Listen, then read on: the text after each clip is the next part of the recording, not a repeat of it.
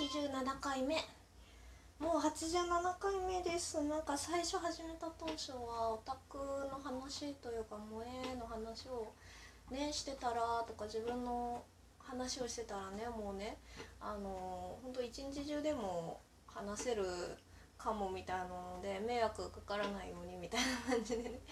あのやってたけどもうなんか1日超えてる？10分としてあまだ1日は超えてないか。でもあの軽くあのひ引いてますというか。なんか日記みたいにもなってきているような気がします。とりあえず100回ぐらい100回まではねなんかこんな感じでやろうかなと。7CD シチュエーション CD をね買ったんですよ。あの古川さんの。結構前に出てた「アズダーリン」かなっていうのをね買ったんです。あの猫やちぐさくんっていう子なんですけど他にもね犬とかなんだっけペンギンとかその動物っぽいあの性格のキャラクターっていうのが4人いてそれで、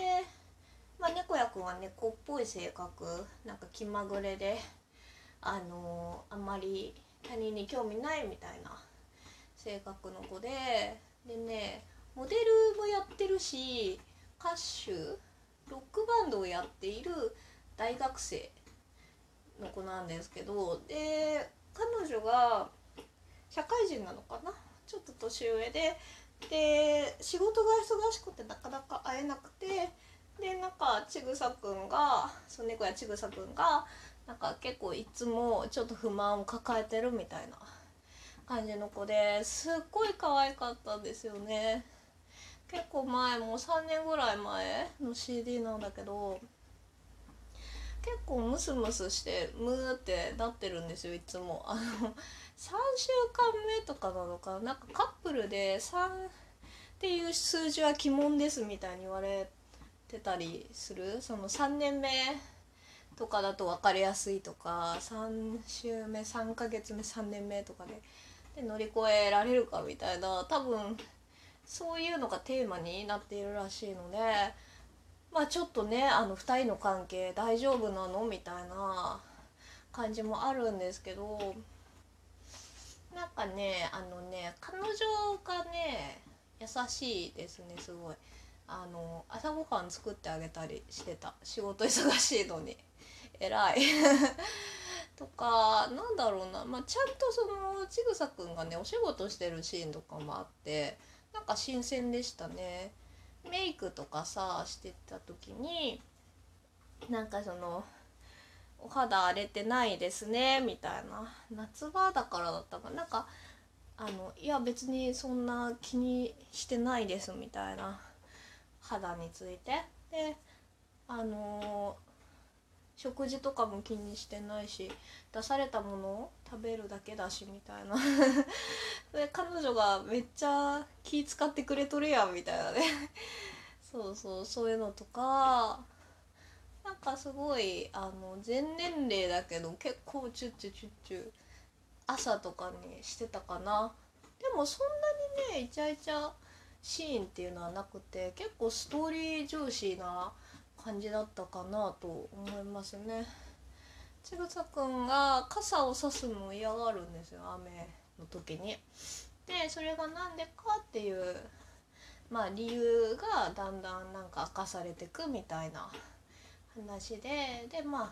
最終的にはまあ丸く収まるというかあのちぐさくんがずっとこうモヤモヤ抱えてた言えなかったこととかをちゃんと彼女に伝えて、あ、なんかお互いあのよかったねみたいな、うん、感じだったかな。うん。でもやっぱりね猫ちゃんだから気まぐれやなみたいなところはあったかな。その行かないって言っときながら行ったりとか部屋に。確かあったんじゃないかなとか。うん。そうあとなんだろうな。なんかあのあれかなご飯準備した時にちょっと作曲してるのかなそういうのであの仕事をダーっていきなり始めてあもうちょっと待ってみたいな のとかなんか可愛いらしいですよね。子供っぽいというかうんそれが可愛かったな。あとねなんか多分そういう部分もまあ計算して書かれてて最終的にはまあ最後そういう感情をね吐き出す時とかにそういうまあ直接的には言わないけどなんか俺ばっかりその君にわがまま言っててみたいな感じのなんですかねあのケアはされててアフターケア。だからなんか猫系の人が苦手だっていう人でもなんとなく聞けはするのかなみたいな。なんか私もどっちかって言ってあんまりそういう猫っぽい気まぐれっぽいみたいなこうなんかリアルでいたら嫌だなみたいな。あるからなんかリアルいたら嫌っていうかなんか自分がむしろそっち側だなみたいので彼女ちゃんの方と付き合いたいわぐらいの 感じでしたね聞いてて。のであのフリートークもあって古川さんも同じようなこと言ってました 猫屋くんとはあんまり友達にはなれないかもみたいなこと言ってて。そうそうそう。なんか俺も古川さんも甘えたいみたいなことを言っていた気がしますね。確かだろうなって。聞きながら思ってたけど私も共感してしまいましたね。なんか他のね犬の子とかは江口さんかな？江口くんかな？とかなんかそっちの方がもしかしたらキャラクター的には好きかもしれないけどでもねなんか可愛い感じの声その憎めない感じの声がねすごい良かったですよ、うん、猫屋くん。ちゃんとそのねあのフックというかとねどうしてあの傘をささないのかっていうね理由とかね。結局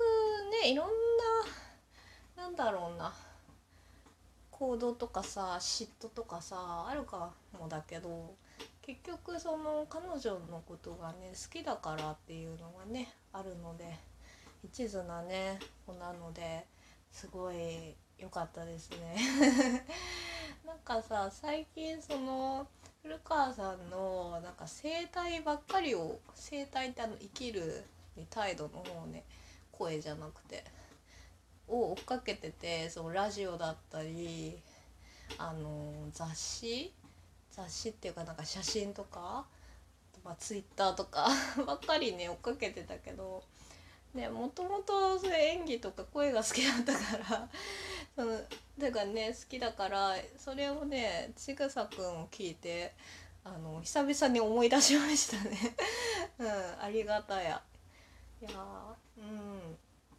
結構そのクールっぽいキャラもやりますけどあのクールさクールさの中にちょっとそのちょろさちょろさというかなんか押したらあのちょっと押したら転んでくれそうみたいな隙があるのがやっぱ魅力だなって思いますね。クールなキャラだったらそっちの方に行ってほしいな。そのよくある BL の攻めさんで完璧 S みたいな鬼畜みたいなのだとその好き、うん、好きがある側ではなくて多分あの紳士的さとかそっちのねギャップというか隙間がいると思うんですけどそういうのよりはちょっとちょろい感じ年下だったりとかね、うん、そういうのがやっぱり古川さんには合うなと思いながら